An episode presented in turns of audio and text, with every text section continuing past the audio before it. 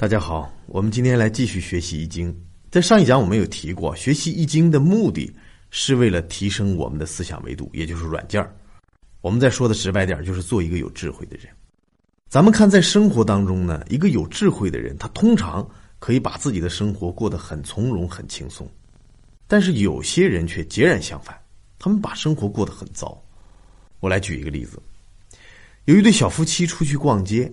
由于是夏天呢，天气比较炎热，回家的途中呢，遇到了一个卖西瓜的。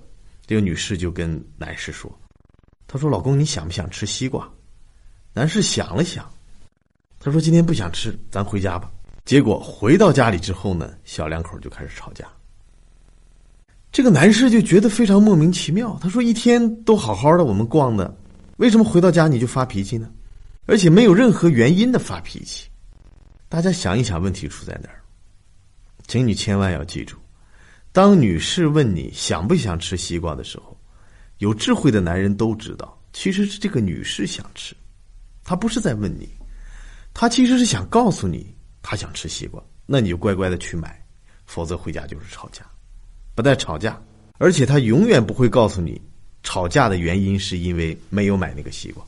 所以你看，很多男人总在抱怨说夫人脾气不好啊，其实你缺少智慧。你要特别注意，夫人所说的话大部分都有弦外之音。如果你听不明白弦外之音的话，你的情感生活恐怕会过得一团糟。那这个故事跟《易经》有什么关系呢？我可以肯定的告诉你，关系重大。《易经》里有一个思想模型，叫做象数理。我们解释一下：象就是现象，数就是数据，理就是原理。咱们再来看看刚才的故事，小两口吵架，这只是一个现象，在这个现象背后一定有原因，而这个原因是什么？这个原因就是数据和原理。也就是说，当出现了吵架这个现象，背后存在着数据和原理的变化。我们再扩大一点看啊，每个现象背后都有数据和原理。如果刚才的这位男士非常智慧，他懂得易经的道理的话。他一定不会马上发脾气，为什么？他应该去思考这个现象背后的数据和原理是什么。当然，一般人是不会这么思考问题的，通常会迷惑在假象里，就在吵架的假象里越吵越严重。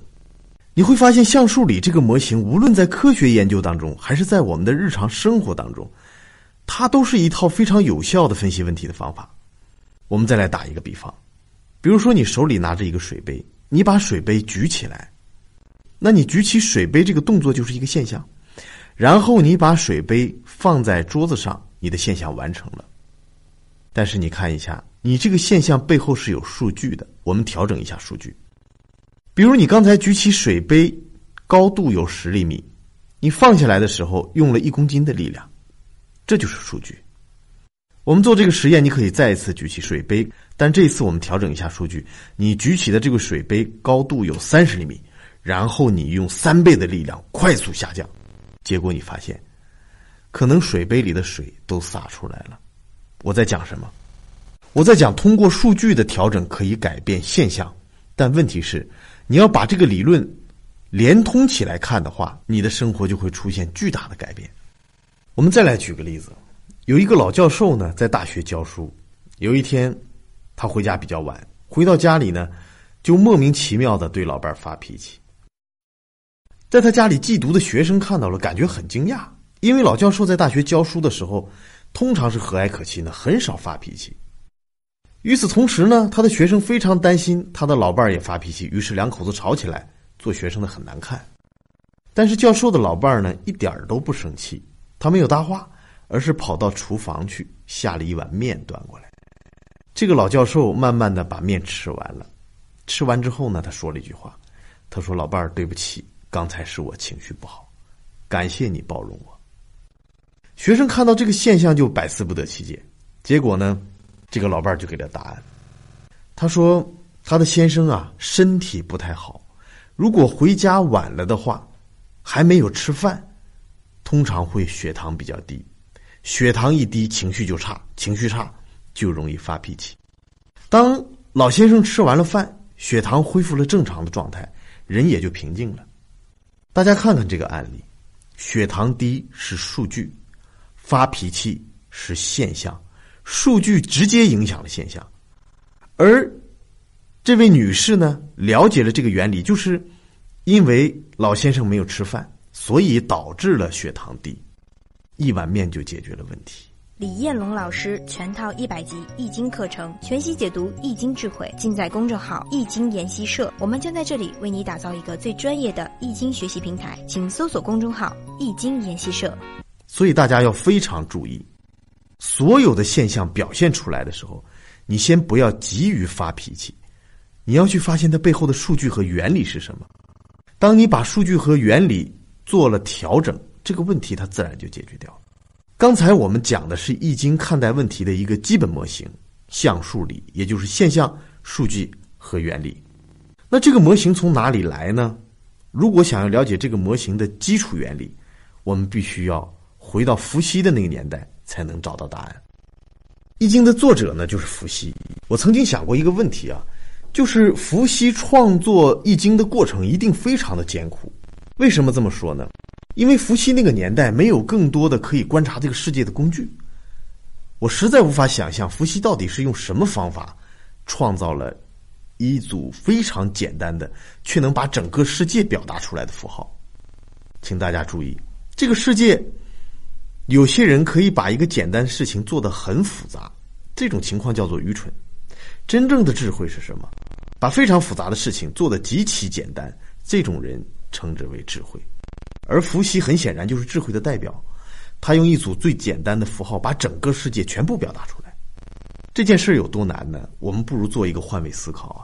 假设我们跟伏羲做一个身份转换，啊，你现在就是伏羲，然后你现在就生活在那个远古的时代，你身边的手机、电脑全部都不存在，一切娱乐活动基本上就是打猎。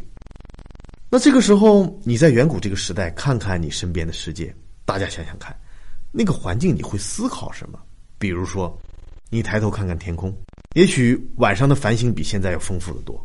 那时候的天还很蓝。你再看看身边的植物，可能那个时候植物跟现在的植物也不一样。你看看远处的水天一线的情景，你再看看周围的动物，最后你看看自己。